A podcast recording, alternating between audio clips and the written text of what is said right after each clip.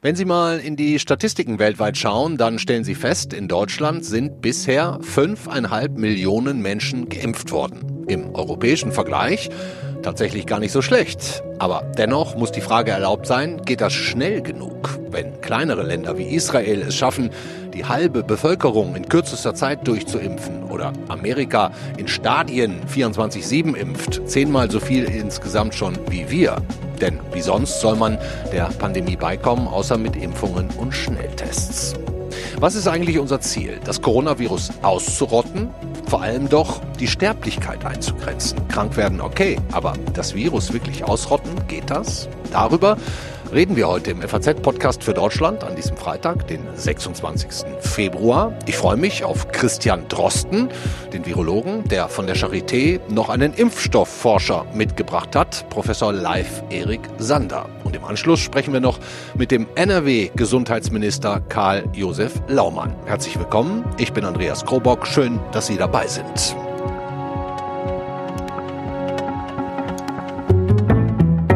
Wenn wir über uns und Corona reden, ist es immer gut, erstmal die aktuellen Zahlen zu berücksichtigen, damit wir wissen, wo stehen wir gerade. In Kurzform lässt sich das für die letzten Tage und Wochen vielleicht so zusammenfassen. Der Lockdown seit Dezember hat lange Zeit gut gewirkt, hat den alten Coronavirus-Typ, nennt sich Wildtyp, äh, eingedämmt, aber gleichzeitig reichen die Maßnahmen offensichtlich nicht aus, um auch die Mutationen zu bremsen. Die Infektionszahlen sind seit ja, etwa zehn Tagen inzwischen nicht nur seitwärts verlaufend, sondern gehen eben auch seit ein paar Tagen wieder hoch. Ist das jetzt die dritte Welle?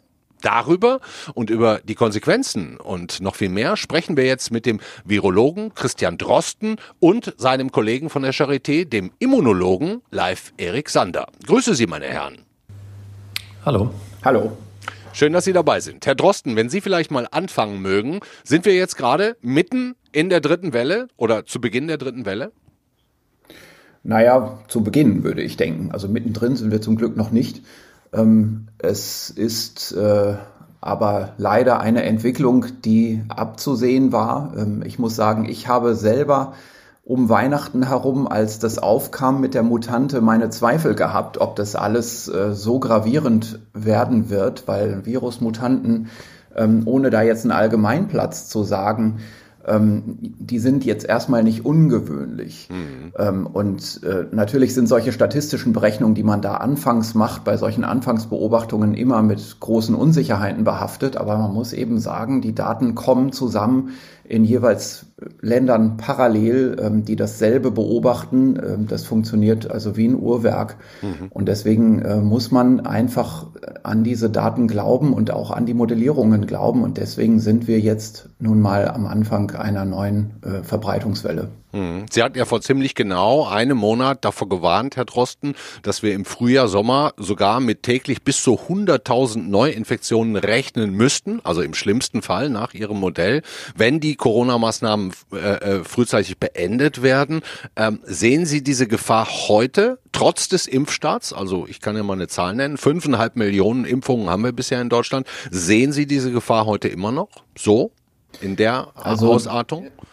Also was ich damals ähm, mal beschrieben habe, war ein Denkszenario. Ne? Das war jetzt keine Modellrechnung. Ich bin ja auch gar kein epidemiologischer Modellierer. Ich muss mich da immer auch auf das verlassen, was die Kolleginnen und Kollegen da ausrechnen. Ähm, aber ähm, diese, dieses Szenario, das galt auch ohne die Mutante. Ähm, das war einfach eine grundsätzliche Überlegung, hm. ähm, was haben wir eigentlich vor uns, wenn die große Letalität in den sehr alten und in den besonders zu bevorzugenden Risikogruppen, also sagen wir mal jetzt die nach der STIKO-Liste die Prioritätsgruppen 1 und vielleicht Also Letalität ist Sterblichkeit, ne? muss man nochmal dazu sagen. Richtig, ne? genau. Ja. Genau, also wenn das äh, erstmal etwas abgefedert ist, dann wird es natürlich einfach den Reflex geben, gesellschaftlich, politisch, juristisch, zu sagen, ähm, jetzt muss man anders mit der Sache umgehen, jetzt muss man mehr Infektionen zulassen. Und die Zahl, auf die man da dann kommt, die kann man sich relativ leicht äh, mal herleiten, wenn man sich anschaut, wie in anderen Ländern, in denen ein bisschen lockerer gelassen wurde, die Infektionswellen jeweils gelaufen sind. Also dafür brauchen wir gar nicht diese, ähm, diese Mutante.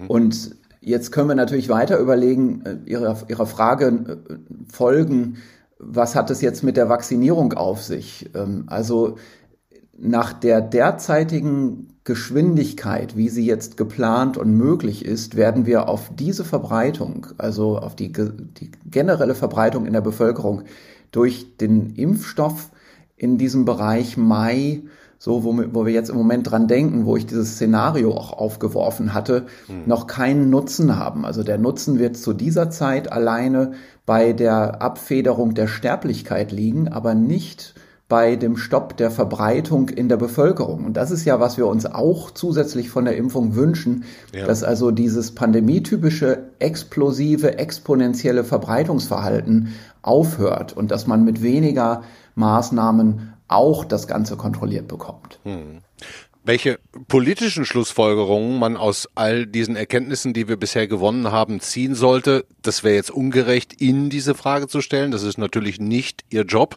Aber vielleicht können Sie, Herr Sander, mal einschätzen, wann Sie glauben, dass genug Leute geimpft sind, um sich tatsächlich oder um diesen Effekt tatsächlich wieder auch positiv in den Zahlen zu sehen.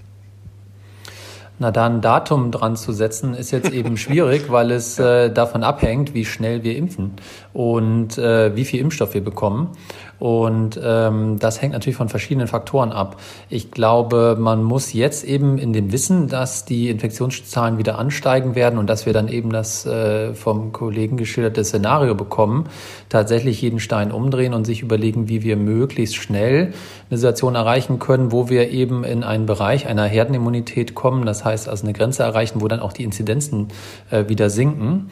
Und dazu wird jetzt eben auch zählen, inwiefern man sich äh, ähm, die, die Mechanismen ähm, äh, flexibilisiert, um die Impfung auch äh, in die Bevölkerung zu bekommen. Sprich auch jetzt nicht nur über die Impfzentren zu gehen und auch darüber nachzudenken, dass auf keinen Fall Situationen eintreten, dass Impfdosen ungenutzt bleiben. Haben wir aber heute, hier und ne? da der haben Fall wir, ist. Ne? Wir, ja, ja. Ganz genau. Und da muss man überlegen, natürlich sind die, die jetzt ganz, ganz schwer ähm, oder ein ganz hohes Risiko haben, schwere Verläufe zu bekommen, zu versterben, wenn sie sich infizieren, sind absolut prioritär zu impfen. Das ist, ja, steht außer Frage. Die Frage ist eben, äh, wenn es nach den jetzigen Mechanismen nicht schnell genug geht und dass äh, die Impfstoffe dann liegen bleiben, dass man dann jetzt eben über andere Mechanismen nachdenken muss und vor allen Dingen auch mit dem AstraZeneca-Impfstoff sehr schnell vorankommen muss, auch in Prioritätsgruppen, die jetzt vielleicht noch nicht äh, dran wären. Hm, wir hatten diese Diskussion um den AstraZeneca-Impfstoff letzte Woche Freitag haben wir auch die ganze Sendung drumherum gedreht mit dem Endergebnis, dass es selbstverständlich sinnvoll, sinnvoll ist, den AstraZeneca-Impfstoff zu nehmen. Ähm, besser als keinen. Was halten Sie beide eigentlich von der Diskussion um den AstraZeneca-Impfstoff? Wie ist das bei Ihnen an der Charité? Frage ich vielleicht auch nochmal direkt hinterher. Wollen den bei Ihnen alle Ärztinnen und Ärzte? Wie sehen Sie das? Ich kann vielleicht mal anfangen. Also es gab auch ähm, an der Charité viele Rückfragen, weil ich glaube auch aufgrund von ja, Kommunikationsfehlern oder Kommunikationsproblemen rund um diesen Impfstoff äh, Leute verunsichert waren und die einfach auch vielleicht die relevanten Informationen nicht hatten. Ähm, da haben wir ähm, versucht, das Personal besser zu informieren. Und das, was mir die Impfärzte und äh, Impfärztinnen zurückmelden, ist, dass der sehr gut nachgefragt wird, dass die ähm, Termine eigentlich alle wahrgenommen werden und wir jetzt auch dort mit den uns zur Verfügung stehenden Dosen äh, rasch vorankommen. Also das, ähm, ich glaube, Information ist wichtig, weil es eben Unsicherheit gab, weil auch ja viele Zahlen durch die Medien geisterten, wo man sich vielleicht dann unsicher sein konnte. Es deutet sich aber ganz klar an, nicht nur in den Studien, jetzt gibt's ähm, neue Berichte aus Schottland zum Beispiel, wo schon sehr viel auch von dem Impfstoff eingesetzt wurde, dass der einfach ganz, ganz hervorragend vor diesen schweren Erkrankungen schützt, vor äh, Krankenhauseinweisungen schützt und deswegen ein ganz exzellenter Impfstoff ist. Man muss dem vielleicht einfach ein bisschen mehr äh, Zeit geben, Leute ein bisschen besser informieren, aber ohne diesen Impfstoff werden wir diese ganze Anstrengung sicher nicht schaffen. Also, äh, was der Live Sander jetzt gerade gesagt hat, man muss dem Impfstoff ein bisschen mehr Zeit geben, das ist äh, auf, das ist, das ist, sagen wir mal, auf zwei Ebenen richtig. Einmal ist es natürlich in der Kommunikation so, dass die Leute vielleicht auch mal nochmal eine Nacht drüber nachdenken müssen und drüber schlafen müssen. Das andere ist aber auch, dieser Impfstoff ist anders als so ein mRNA-Impfstoff. Der braucht tatsächlich ein bisschen Zeit. Äh, die Wirkung wird immer noch besser bei diesem Impfstoff mit der Zeit. Also okay. das ist ein Vektorimpfstoff und ähm, ich, ich glaube, dass dieser Impfstoff viel besser ist als das, was diese jetzt relativ schnell nachgeprüften Studiendaten eigentlich suggerieren, wo man die Patienten ganz schnell nach der Impfung schon wieder nachuntersucht. Mhm. Mhm. Nun ist es ja unzweifelhaft so, auch wenn Sie sagen, dass der Impfstoff besser wird mit der Zeit, dass der AstraZeneca-Wirkstoff nicht ganz so gut gegen die Mutationen wirkt wie der von BioNTech oder Moderna. Letztere haben jetzt gestern mitgeteilt, dass sie jetzt auch schon dabei sind, einen Wirkstoff gegen die südafrikanische Mutation zugelassen zu bekommen. Also ich glaube, der, der, der Fachbegriff ist dann Booster, dass man sozusagen eine Nachimpfung bekommt. Rechnen Sie, meine Herren, ähm, damit, dass die Hersteller jetzt sowieso dauerhaft ihren Impfstoff anpassen und weiterentwickeln werden und auch müssen? Grundsätzlich glaube ich nicht, dass das ähm, langfristig wird wie bei der Grippeimpfung, dass man also jede Saison einen neu angepassten Impfstoff braucht. Das mhm. braucht man vielleicht in der ersten Zeit. Also ich will jetzt nicht sagen, wie viele Jahre. Ich glaube aber nicht, dass man das jetzt vielleicht fünf Jahre oder so machen muss. Das, das denke ich nicht. Okay. Was wir ähm, machen müssen, ist, äh, wir müssen letztendlich die gesamte Bevölkerung, bis auf die Kinder, die ja immer nachgeboren werden, die sowieso immun, äh, äh, naiv sind, wir müssen aber ansonsten die gesamte Bevölkerung einmal mit dem Virus in Kontakt gehabt haben oder mit dem Impfstoff in Kontakt gehabt haben.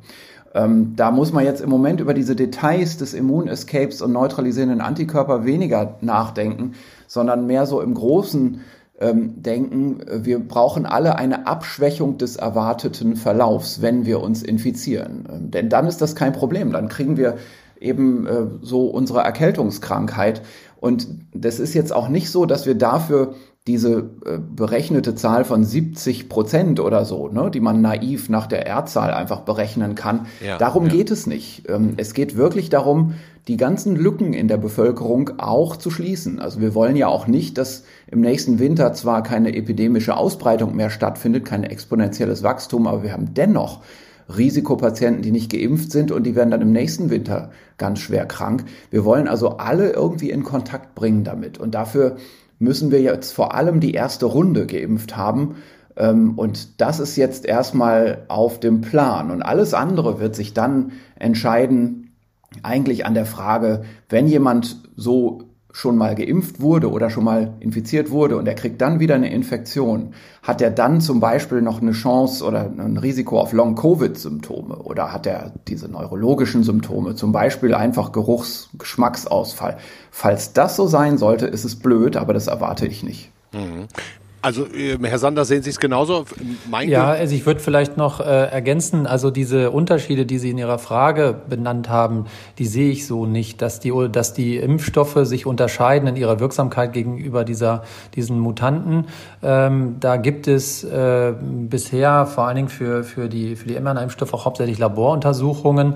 Und das, was, äh, glaube ich, Christian Drosten auch meinte, ist ja, das, was sie, was sie alle leisten, vermutlich auch bei den Mutanten weiter leisten, ist äh, vor schweren Verläufen zu schützen. Mhm. Und, äh, und deswegen ist es gut, sicher, sich da jetzt darauf vorzubereiten und schon, schon angepasste Impfstoffe zu machen. Und dann kann man auch noch damit hinterher impfen oder vielleicht mit mehreren verschiedenen, also in sogenannten, äh, weiß nicht, polyvalenten Impfstoffen, wo dann mehrere Varianten abgedeckt sind oder so. Das sind alles Dinge, die man sich vorstellen kann. Aber aktuell würde ich mir da auch nicht ähm, solche Gedanken machen. Und wenn ich, ähm, wenn ich diese Idee aufgreifen kann mit dem Long-Covid. Auch da, klar, da kennen wir jetzt noch keine äh, langzeitigen Verläufe. Aber die, das, was wir bisher wissen über die Immunantwort, legt schon nahe, dass wenn man geimpft ist und sich danach infiziert, eher nicht äh, so eine Long-Covid-Symptomatik entwickelt. Das wäre sozusagen meine, meine Vermutung jetzt. Da gibt es die Daten nicht dazu. Ja. Aber ähm, ich, ich glaube, dass, ähm, dass man da jetzt nicht äh, von Unterschieden zwischen den Impfstoffen sprechen kann, weil, weil wir äh, äh, bezüglich der Wirksamkeit gegen die, diese verschiedenen Varianten. Ja, ich finde das sehr interessant, was Sie sagen, weil ich natürlich dadurch auch meine eigenen wissenschaftlichen Grenzen aufgezeigt bekomme. Weil mein Gefühl war jetzt eher, äh, dass das Coronavirus so eine Art Superstar unter den, den Viren ist, also durchaus kreativ. Das hat mein Kollege Joachim Müller-Junge auch häufig jetzt beschrieben, äh, wie mutationsfähig äh, ähm, äh, Corona ist und, und wie es sich wandeln kann und auch anpassen kann. Das hätte jetzt für mich äh, vor allen Dingen auch den Schluss zugelassen, ähnlich wie der Grippevirus, gegen den wir uns ja dann auch jedes Jahr, Jahr für Jahr impfen lassen sollten oder impfen können, äh, wird es vielleicht in den nächsten fünf bis zehn Jahren mit dem Coronavirus auch aussehen. Aber wenn ich das jetzt richtig verstanden habe, sehen Sie das jetzt gar nicht so, sondern, sondern sagen eher, wenn ich einmal durchgeimpft bin, vielleicht plus Booster, dann hält das auch über Jahre. Also ich gehe eigentlich davon aus, dass man schon noch eine ganze Zeit eine Indikationsimpfung hat. Also bestimmte Gruppen wird man bevorzugt impfen wollen, nachdem einmal eine, ein Bevölkerungsschutz aufgebaut ist. Live, wie siehst du das? Ja, ich sehe das ganz genauso. Und ähm, ich meine, es gibt die zwei Ebenen. Das eine ist das Virologische, das kannst du besser beurteilen. Aber äh, das, was wir wissen, ist ja eben, dass sie nicht so variabel sind und sich nicht sozusagen wieder neu zusammensetzen wie die Grippeimpfung, äh, wie die Grippeviren. Mhm, okay. Dass man nicht glaubt, dass es nur ständig äh, sozusagen jedes Jahr da wieder was Neues gibt. Und das, was man immunologisch weiß, die ähm, Antworten, die aufgebaut werden, diese ähm, Gedächtnisantworten im Immunsystem, die werden sicher viele Jahre anhalten. Aber klar wird es immer noch äh, Lücken äh, geben und deswegen die genannte ähm, Indikation auch zur Impfung weiter aufrechterhalten. Und da kann es natürlich sein, dass man dann auch mit angepassten Impfstoffen arbeitet. Im Grunde sehe ich es äh, ganz genauso. Hm, das heißt, äh, wenn man es jetzt mal weiterdenkt, dann ähm, halten Sie es beide durchaus weiterhin für realistisch, langfristig, ähm, wie es ja auch No-Covid-Initiativen fordern. Die haben wir jetzt ja auch vermehrt auf den Plan treten sehen in den letzten Wochen und Monaten, das Coronavirus doch komplett ausrotten zu können. Hm, das glaube ich nicht. Also ich glaube nicht, dass wir das loswerden. Das wird schon ein endemisches Virus äh, werden, nach aller Erwartung. Ähm, das bedeutet aber jetzt, hm, das, das ist kein Kontrast. Also ich glaube sowieso, dass diese ganze Diskussion, ähm, sagen wir mal, dieses Argument, das werden wir nie ausrotten können, das ist eine total müßige Überlegung, dass man dieses Argument gegen die No-Covid-Befürworter spielt, das ist schon in sich nicht fair. Erklären ähm, Sie es uns. Denn die No-Covid-Befürworter glauben auch nicht, die sind auch nicht naiv und denken, äh, man könnte das jetzt ausrotten. Hm. Ähm, es geht ja jetzt hier darum, ähm, bei No-Covid und bei vielen anderen äh, vernünftigen Leuten, die die Situation kennen, dass man sich klar macht, das ist hier jetzt eine Sondersituation, die wird noch mehrere Monate uns herausfordern und in dieser Zeit müssen wir überlegen, wollen wir ganz, ganz wenig Infektionen erreichen und von diesem sicheren Grund aus dann agieren oder wollen wir eben mit Kompromisslösungen arbeiten. Ähm, es gibt für beide Positionen ähm, für und wider. Ich will mhm. das jetzt auch gar nicht irgendwie, ähm, sagen wir mal, in, in diese Richtung kommentieren. Ähm, aber um jetzt nochmal da auf die, diese wissenschaftliche Frage zu antworten, die Ausrottung, das glaube ich nicht. Also das werden wir, ähm, denke ich, nicht schaffen. Ähm, wir haben vier menschliche Coronaviren im Moment, die endemisch sind. Ich würde mich nicht mal wundern, wenn äh, nach dieser Pandemie da sich etwas ändert. Ähm, es könnte also durchaus sein, dass von diesen vier Coronaviren nur drei oder zwei übrig bleiben und dieses neue jetzt dazukommt. Das ist aber reine Spekulation. Bei Influenza wissen wir, da ist das so. Also häufig ist es so, dass nach einer Pandemie das bis dahin zirkulierende Virus abgeschafft ist und diese Viren lösen sich dann also wirklich ab. Ähm, genau, also so viel könnte ich da jetzt mal dazu sagen. Also ich glaube, wir sind uns alle einig, dass es manchmal vergisst man das in der Diskussion und weil man so viel in den Details ist und einfach in den Tiefen und in den Konsequenzen und in den Maßnahmen ist gedanklich, dass es ja in erster Linie darum um eine Sache geht, nämlich die Sterblichkeit zu senken. Ne? Also das haben, haben Sie ja auch beide gerade nochmal gesagt. Mit Impfungen gleichzeitig mit Schnelltests dazu wieder irgendwie in ein normales Leben zurückzukommen. Ökonomisch ist es ja auch durchaus gar nicht unwichtig, nicht nur in Deutschland, sondern ähm, weltweit. Ähm, und da bin ich jetzt bei meiner Ausgangsfrage.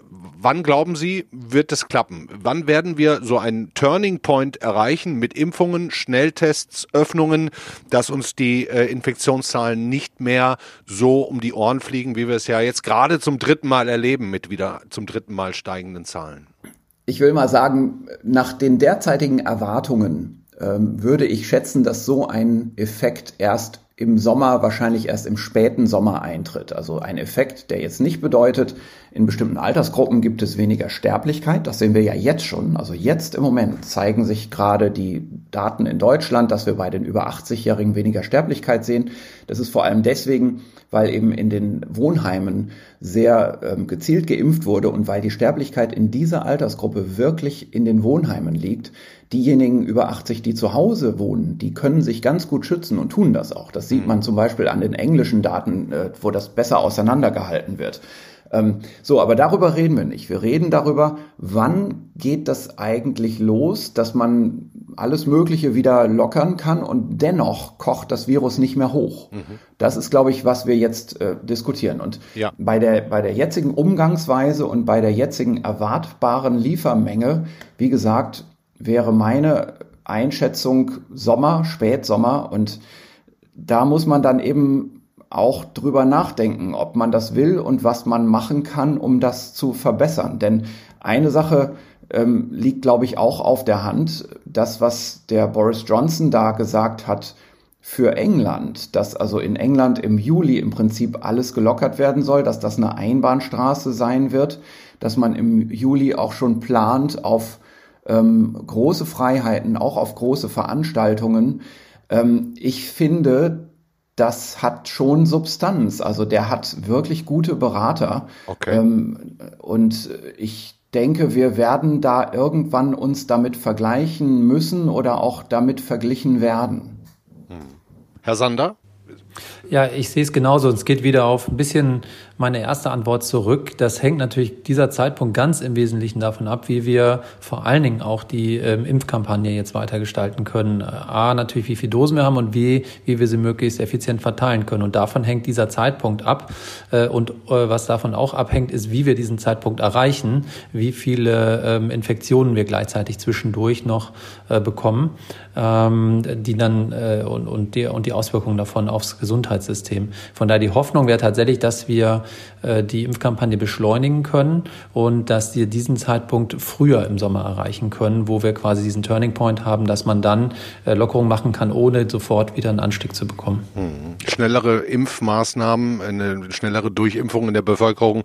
Ähm, fragen wir gleich auch nochmal äh, den nordrhein-westfälischen Gesundheitsminister Karl-Josef Laumann, den habe ich im Anschluss noch in der, in der Sendung. Gestern hat der bayerische Gesundheitsminister äh, Holleczek bei meinem Kollegen ähm, Timo Steppert äh, gesagt, dass sie natürlich viel tun, um, um das so schnell wie möglich zu schaffen. Ähm, dennoch hat man das Gefühl, Deutschland ist da von der Geschwindigkeit her, was Organisation, Logistik, Dokumentation angeht, gerade doch ein bisschen hinter anderen Ländern, ähm, bleibt da zurück. Ähm, vielleicht kann man da tatsächlich ja noch ein bisschen mehr Gas geben. Das ist jetzt nicht Ihr Thema, meine Herren. Von Ihnen würde ich jetzt gerne als abschließende Frage nochmal wissen, Herr Drosten, Sie, Sie forschen ja auch und Sie, Sie sind ja oft im Labor und äh, Herr Sander, bei Ihnen wird das nicht ganz anders sein. Was sind denn gerade die Themen, was forschen Sie gerade noch um den, rund um den, um das Coronavirus, was wir vielleicht noch gerade gar nicht wissen?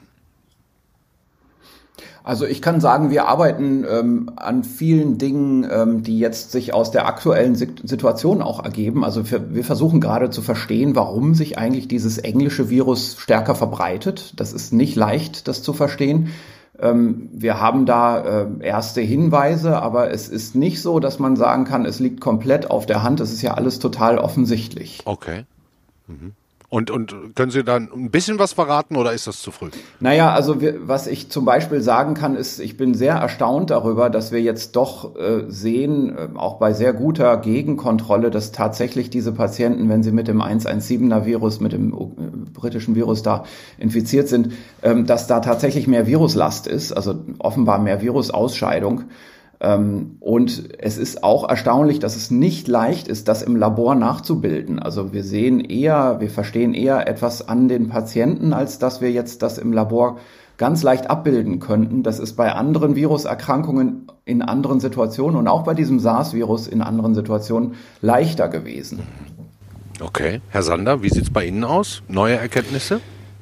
Na, wir haben, glaube ich, ähm, gute Erkenntnisse. Da haben wir jetzt äh, lange dran gearbeitet, um zu verstehen, was eigentlich in der Lunge von schwer erkrankten Patienten passiert. Und da hatten wir eben da wissen wir eben, dass das häufig bei, bei alten Menschen zu diesen schweren Verläufen kommt und was einfach eine klinische Beobachtung ist äh, von den Kollegen auf der Intensivstation, ist, dass wenn die Patienten dieses schwere Lungenversagen bekommen, sind sie einfach sehr, sehr lange äh, dann entweder am Respirator oder sogar an diesen Ersatzverfahren und, und die Lunge wird regelrecht umgebaut. Und da haben wir jetzt, glaube ich, ein bisschen mehr darüber verstanden, dass die Arbeit ist jetzt noch nicht erschienen, aber da, da laufen Umbauprozesse ab, äh, die wir jetzt auch molekular besser verstehen. Und da hoffen wir natürlich auch, ähm, dass man in der Richtung ähm, therapeutisch noch was machen kann, weil uns dieses Thema jetzt auch noch begleitet. Da gab es äh, gestern auch noch äh, neue Meldungen. Also da kommen möglicherweise jetzt auch noch neue, neue Therapeutika. Und ähm, das andere zu den Impfungen, da interessieren uns ja eben die aktuellen Fragestellungen, wenn, wenn Personen trotzdem sich noch anstecken nach Impfung, was ja passieren kann. Mhm. Wie lang und wie hoch ist denn dann eigentlich die Virusausscheidung? Können die noch andere Personen anstecken? Und da arbeiten wir ganz eng auch mit, äh, mit dem Labor von Christian Drosten zusammen. Das sind viele Fragen, ähm, die uns gerade beschäftigen. Mhm. Okay, dann sage ich herzlichen Dank, meine Herren. Christian Drosten, live Erik Sander, auch im Namen unserer Hörer, die uns äh, auch nochmal geschrieben haben und Ihnen Grüße ausrichten lassen. Vielen Dank für Ihre Arbeit und äh, bleiben Sie dran. Wir sind sehr gespannt, äh, was Sie da weiterhin rausfinden werden. Gerne. Vielen Dank. Der Virologe Christian Drosten und der Immunologe Live Erik Sander sagen also, das Coronavirus wird uns noch Jahre, vielleicht Jahrzehnte begleiten. Und es geht eigentlich nur darum, mittels Impfungen so schnell wie möglich die Sterblichkeit zu senken und dann auch in ein halbwegs normales Leben zurückzukehren. Vielen geht das gerade nicht schnell genug mit den Impfungen. Der Flaschenhals nervt. Ja, Stoff ist schon da, aber verteilt wird ganz offensichtlich nicht schnell und nicht konsequent genug. Darüber sprechen wir jetzt mit dem Gesundheitsminister des bevölkerungsreichsten Bundeslandes NRW. Hallo, Karl-Josef Laumann. Ja, hallo. Herr Laumann, in Amerika werden Menschenmassen in Stadien geimpft, in anderen Ländern ist schon mitunter die Hälfte der Bevölkerung gepiekst worden. Müssen wir hier in Deutschland, auch bei Ihnen in NRW, wirklich so, ich sage jetzt mal ein bisschen despektierlich, beamtenmäßig langsam vorgehen? Ja, also ich glaube nicht, dass wir hier beamtenmäßig langsam vorgehen, sondern es geht schlicht und ergreifend darum, dass das Tempo des Impfens im Allgemeinen von der Menge des Impfstoffes bestimmt wird. Hm. Und Europa hat sich nun mal entschieden, gemeinsam Impfstoff zu kaufen. Deswegen ist das Tempo in ganz Europa gleich. Ich persönlich glaube auch, dass es richtig ist, dass nicht die reichen Länder in Europa den armen Ländern den Impfstoff wegkaufen. Das hätte, glaube ich, Europa nachhaltig durch Corona äh, sehr, sehr den Europagedanken äh, zerstört oder gestört zumindestens. Deswegen kritisiere ich das nicht. Hm. Äh, man kann auch den Impfstoff nicht für die ganze Weltbevölkerung von äh, einer Woche auf die andere produzieren. Also es ist ja mehr das Problem, dass der Impfstoff wir die Mengen nicht haben, um an all diesen Stellen zu impfen. Schauen Sie, in Nordrhein-Westfalen gibt es 11.000 Hausärzte. Wenn man möchte, dass jeder Hausarzt in der Woche 100 Menschen impft, dann brauche ich dafür schon 1,1 Millionen Impfdosen. Die habe ich aber nicht. Und weil wir die nicht haben, muss man eben jetzt erstmal die Menschen impfen, die dann, wenn sie krank werden, besonders betroffen sind und vielleicht sogar sterben. Und deswegen haben wir erst einmal die ganzen Altenheime geimpft. Das sind in Nordrhein-Westfalen mit Mitarbeitern 350.000 Menschen. Ja, ja, ja. Wir sehen da jetzt auch wirklich die Erfolge. Unsere Infektionen in den Altenheimen gehen zurück. Es sind auch weniger alte Menschen in den Krankenhäusern.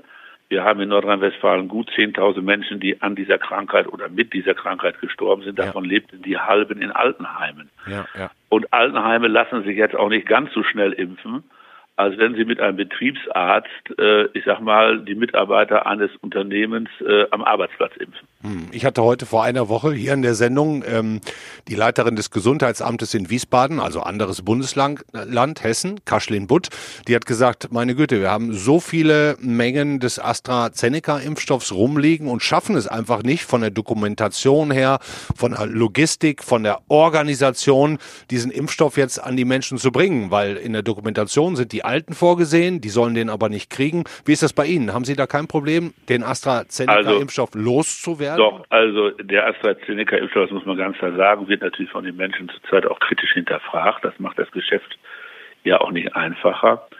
Und weil Deutschland von diesen Impfstoff so viel gekauft hat, kriegen wir davon auch viel. Und deswegen können wir zurzeit äh, müssen, können wir den Menschen, die unter 65 sind, nur ein Impfangebot mit AstraZeneca machen, weil wir den Impfstoff von BioNTech und von Moderna unbedingt für die über 65-Jährigen brauchen. Klar, aber machen Sie den unter 65-Jährigen? Ja, jetzt will ich nur mal sagen, wir impfen ja. zurzeit, wir impfen zurzeit sehr stark die ambulanten Pflegedienste. Hm. Äh, Leute, die in ähm, Hospizen arbeiten und so weiter. Das sind so ungefähr 150.000 Menschen. Da ist jetzt vorne einfach passiert und das hat das verlangsamt. Der AstraZeneca-Impfstoff ist eben vorgekommen, dass nach der ersten Impfung Menschen auch vielleicht mal einen Tag nicht arbeiten können. Hm weil die Wirkungen haben. Mhm. Der im BioNTech im Übrigen genauso auftritt, aber erstens meistens nach der zweiten Impfung. Und jetzt sagen die Pflegedienste natürlich, wenn wir 20 Pflegekräfte haben, können wir die nicht alle auf einmal impfen, weil wenn die uns dann alle ausfallen, dann können wir die alten Leute nicht versorgen. Also geht das Impfen da schon ein bisschen langsamer. Mhm. Wir impfen zurzeit in Krankenhäusern, da sind noch ungefähr 150.000 Menschen in Nordrhein-Westfalen zu impfen. Noch 150.000 oder insgesamt 150.000? Nein, noch 150.000. Noch 150. Wie viel haben Sie schon? Also, ungefähr 150.000 ja. sind äh, geimpft. Die halben, also alle Menschen, die in Krankenhäusern auf Intensivstationen arbeiten, auf Infektionsstationen arbeiten, auf Krebsstationen arbeiten, in der Notraum, die sind alle geimpft. Also die Hälfte haben Sie? Ja. Ja, und die andere Hälfte sind wir jetzt bei. Krankenhäuser impfen sich selber. Also die haben ja die Logistik dafür. Äh, das klappt auch ganz gut, aber es geht auch etwas langsamer, weil auch Krankenhäuser jetzt nicht ihre ganzen Leute an einen Tag impfen wollen, sondern auf mehrere Tage verteilen wollen, wegen der Frage, wer versorgt die Kranken, wenn die dann alle äh, Probleme haben wegen der Impfung. Also das, das ist so, deswegen werden wir in der nächsten Woche in diese Prio 2 gehen. Das heißt, und das ist ja nochmal so eine ganz große Bevölkerungsgruppe, die vor allen Dingen nach Berufen geordnet ist. Also Menschen, die Berufe haben und deswegen viele Kontakte haben. So, da will ich nur mal sagen, wir haben in Nordrhein-Westfalen 300.000 Leute, die in Arztpraxen arbeiten. Die sind dran. Wir haben äh, dann die Frage äh, äh, der Menschen, die in Behindertenwerkstätten äh, äh, arbeiten und in Behindern, also in, das heißt ein, in Einrichtungen der Eingliederungshilfe leben. Da sind bei uns ungefähr 150.000 Menschen. Mhm. Sind wir bei dann haben wir schon jetzt. So, dann sind jetzt ja die Lehrer in den Grundschulen. Mhm. Äh, das sind ungefähr in Nordrhein-Westfalen 160.000, weil wir ja auch das ganze Betreuungspersonal für die Übermittagsbetreuung und so mitimpfen müssen. Und dann die Kinder, äh, die, die äh, Erzieherinnen, Erzieher, das sind bei uns, ich glaube, so rund 130.000. Also, das heißt, wir bis werden wann, in der bis nächsten wann wollen Sie die durchhaben? Alle? Ja, so schnell wie es geht. Aber spätestens müssen wir sehen, dass wir da Mitte März mit fertig sind. Hm, also vor den Osterferien wenn es geht, will ich das äh, schaffen oder vielleicht dann auch nach den Osterferien. Also wir müssen jetzt einfach sehen, äh, wie kriegen wir das hin. Auch da wird es ja so sein, dass die Kindergärten natürlich auch nicht ihre alle Erzieherinnen an einen Tag geimpft haben wollen, ja, sondern wahrscheinlich auch das wieder aufteilen wollen. Also wir werden das jetzt Stück für Stück machen. Mhm. Und deswegen glaube ich schon, dass wir den Impfstoff dann auch äh, also äh, Sie haben nicht, ja, Sie haben nicht das Gefühl, dass das dass es zu langsam geht. Also Doch, ich hätte es gerne schneller. Okay. Klar. Hm. Also, aber es ist jetzt wie es ist. Und äh, ja. ja. ich meine, ja, ja. Wir, wir, wir müssen natürlich auch immer wieder werben äh, für den Impfstoff, denn das ist ja, denke völlig unumstritten, dass der AstraZeneca-Impfstoff ein verantwortbarer Impfstoff ist, dass es ein Impfstoff ist, der auch wirkt und der vor allen Dingen auch dafür sorgt, wenn man krank wird. Aber sagen da so viele Krankheit Nein, Herr Laumann? Sagen wirklich so viele Ja, Nein? das ist so. Hm. Aber ich sag mal, er sorgt auf jeden Fall dafür, wenn man krank wird, dass die Krankheitsverläufe nicht so schlimm sind. Absolut. Aber, aber wenn Sie das so sagen, habe ich den Eindruck, dass wirklich eine Menge Menschen den AstraZeneca-Impfstoff in NRW bei Ihnen ablehnen. Wer ist das denn? Ja, also natürlich ist es so, dass er teilweise auch abgelehnt wird. Aber ich kann Ihnen über den Umfang auch nichts sagen, weil die. Leute, die sich für die Impfung anmelden, die kommen bis auf zwei, drei Prozent alle hm. und lassen sich impfen. Äh, wenn natürlich jetzt eine Kreisverwaltung äh, eine bestimmte Personenzahl äh, sagt, ihr könnt euch impfen lassen, wie hoch da die Impfquoten sind, das werden wir, denke ich mal, in ein paar Tagen näher einschätzen können. Hm. Ich habe auch gestern hier veranlasst, dass wir das auch nochmal etwas empirisch begleiten wollen damit wir dann auch in dieser Frage, ich sag mal, ein bisschen mehr wissen. Vielleicht ist es auch gar nicht so schlimm, wie es gesagt wird. Warten wir es mal ab. Denn die Menschen wissen ja, dass sie zurzeit den Impfstoff bekommen oder gar keinen. Ja, klar. Und äh, ich glaube, dass ganz viele Menschen einfach unbedingt wollen, dass sie mehr Sicherheit haben. Also ich kann nur sagen, was ich an Mails bekomme, jeden Tag hunderte von Mails von Menschen, die es nicht mehr abwarten können, dass sie geimpft werden. Mhm. Und die mir auch schreiben, ich würde den Impfstoff sofort nehmen. Mhm. Aber, aber Sie kriegen es ja nicht organisiert, irgendjemanden zu impfen. Ne? Das, das klappt ja nicht dokumentationsmäßig. Ja, aber es ist ja auch so, das müssen Sie ja auch sehen, es ist ja auch so, dass natürlich jetzt die Menschen, die besonders gefährdet sind aufgrund ihrer beruflichen Tätigkeit, natürlich auch sagen, ich möchte schon eher geimpft werden wie diejenigen, die beruflich überhaupt kein absolut, Problem haben. Absolut, absolut. Und deswegen müssen wir jetzt einfach mal in dieser Reihenfolge bleiben. Da sind in Nordrhein-Westfalen, ich habe ja eben ein paar Zahlen genannt, ja, ja, das ja. sind fast eine Million Menschen, die in dieser Gruppe sind. Und äh, lass uns doch jetzt einfach mal mit denen jetzt richtig nächste Woche mit Gas anfangen und gucken, was sich tut. Ja, ich drücke dabei auch sicher die Daumen. Äh, Herr Laumann, ein, eine andere Frage noch. Wie lange glauben Sie, dauert es, bis Sie jetzt in NRW, ne, nur dafür können Sie sprechen, Herdenimmunität erreicht haben und damit also die Impfungen, das Hauptziel, das wir ja alle haben, nämlich die Sterblichkeit zu sinken, darum geht's ja, erreicht haben? Also ich würde da jetzt mal genau die Argumentation meines Kollegen Jens Spahn übernehmen dass wir äh, bis Ende des Sommers, Sie wissen, Sommerende ist der 21. September, mhm. äh, dass wir es bis dahin geschafft haben. Mhm. Und es ist ja so, wenn nachher ganz viel Impfstoff da ist, dann werden wir ja nicht nur über Impfzentren impfen, sondern dann oder aussuchend impfen. Dann wird man ja auch impfen über die Hausärzte. Ja, ab April. Die Hausärzte oder? haben innerhalb von zweieinhalb Monaten jedes Jahr zwischen 24 und 26 Millionen Menschen in Deutschland jetzt geimpft gegen Grippe. Also die kriegen ja auch was äh, weggeschafft. Und ich habe auch sehr äh, stark vor, und ich habe ja auch die Zusagen, große Verwaltungen, große Betriebe bieten uns ja auch an, wir würden auch dann, wenn sie Impfstoff haben, unsere Mitarbeiter an, auf, äh, in der Firma, also auf dem Arbeitsplatz impfen. Hm. Und das sind ja auch alles Möglichkeiten, wo man relativ effektiv große äh, Zahlen von Menschen dann auch äh, impfen kann. Hm. Zum Beispiel Betriebsärzte sind doch alles Menschen, die das auch können. Ja, absolut. Herr Laumann, einen Nebenschauplatz würde ich noch gerne zum Ende hin mit Ihnen eröffnen, nämlich die Kommunikation. Also vom Politiker zu Bürgerinnen und Bürger. Finden Sie, dass die Bundesregierung, was Sie so mitbekommen, oder der Bundesgesundheitsminister, den haben Sie gerade selber zitiert, das gerade so vorbildlich machen? Was ist schon vorbildlich? Ich meine, da gehen die Geschmäcker ja auch halten, gleich, zum Beispiel Versprechen halten. Da, geht, da gehen die Geschmäcker ja auch äh, äh, etwas auseinander. Also ich finde, dass Jens Spahn nicht nur, weil er mein Parteifreund ist, ich meine wirklich, dass er einen guten Job macht. Hm. Aber es macht nie einer alles richtig. Hm. Und äh, es ist so, dass das, was wir ankündigen, natürlich auch äh, funktionieren muss. Und manchmal in so gewaltigen Systemen funktioniert es auch manchmal nicht so, wie man sich vorher alle gedacht hat. Da muss man vielleicht auch ein bisschen äh, mit umgehen. Ich glaube, dass die Kommunikation über die, die wir Politiker, wir können ja nur über die Medien mit den Menschen äh, kommunizieren. Ja. Da muss ich ganz ehrlich sagen, dass ich schon der Meinung bin, dass alles in allen, auch die Medien sich sehr viel, ja, dass sie, also dass sie uns gute Möglichkeiten geben, mit den Bürgern zu kommunizieren über diese Fragen. Und dafür bin ich auch dankbar. Hm. Also was klare Kommunikation angeht, Herr Laumann, kann Ihnen, glaube ich, kaum jemand was vormachen. Ich spiele mal einen ganz kurzen Ausschnitt und das ist dann wirklich das fast letzte vor von Ihnen aus den letzten Wochen. Hat mir sehr gut gefallen. Wir hören mal zusammen. Eine gewisse Fröhlichkeit auf Feiern finde ich unbedingt notwendig, aber auch eine gewisse Disziplin klug.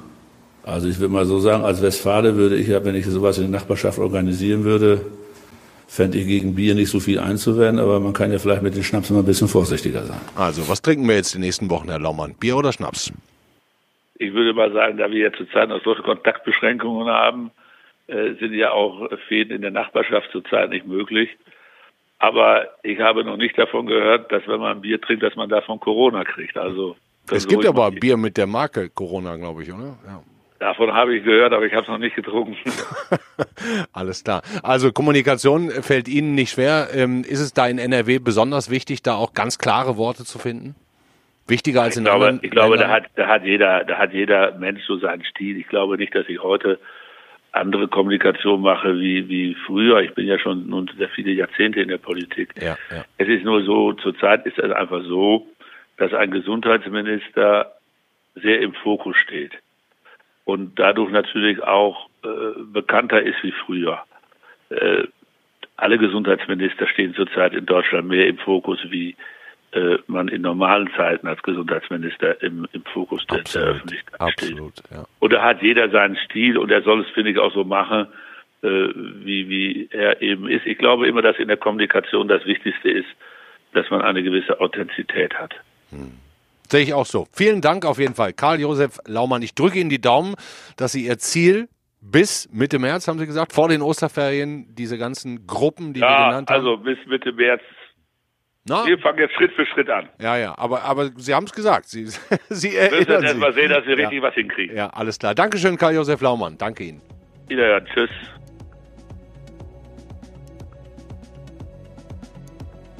Das war der FAZ-Podcast für Deutschland an diesem Freitag, den 26. Februar. Heute im Interview dabei gewesen Christian Drosten von der Charité mit seinem Immunologen, Kollegen Live Erik Sander. Ja, was haben die alles erzählt? Dass wir am Anfang einer neuen Verbreitungswelle stehen, der dritten Welle, das wird nicht bezweifelt, aber der Effekt einer sinkenden Sterblichkeit ähm, den werden wir sehen, den müssen wir auch sehen, aber einen Effekt einer sinkenden Verbreitung wohl erstmal nicht. Wir werden nicht ewig gegen Corona impfen müssen, hat Drosten gesagt. Also er rechnet nicht damit, dass es ähnlich wie beim Grippe Virus, beim normalen Grippevirus noch über Jahre oder Jahrzehnte so sein wird, dass jedes Jahr ein neuer Grippeimpfstoff, Coronavirus-Impfstoff kommt, sondern dass es irgendwann mal ähm, die Lücken, wie er gesagt hat, in der Bevölkerung geschlossen werden. Und die große Frage dahinter lautet, wollen wir ganz wenig Infektionen oder wollen wir Kompromisslösungen? Und da blickt er dann nach England, schaut auf die Lockerungsideen von Boris Johnson, der gesagt hat, im Juli gibt es große Freiheiten. Ähm, das sieht Drosten als sehr substanzhaltig an. Das war's für heute. Ich wünsche Ihnen einen schönen Freitagabend, ein schönes Wochenende und wir sind dann am Montag wieder für Sie da. Bis dahin, ciao.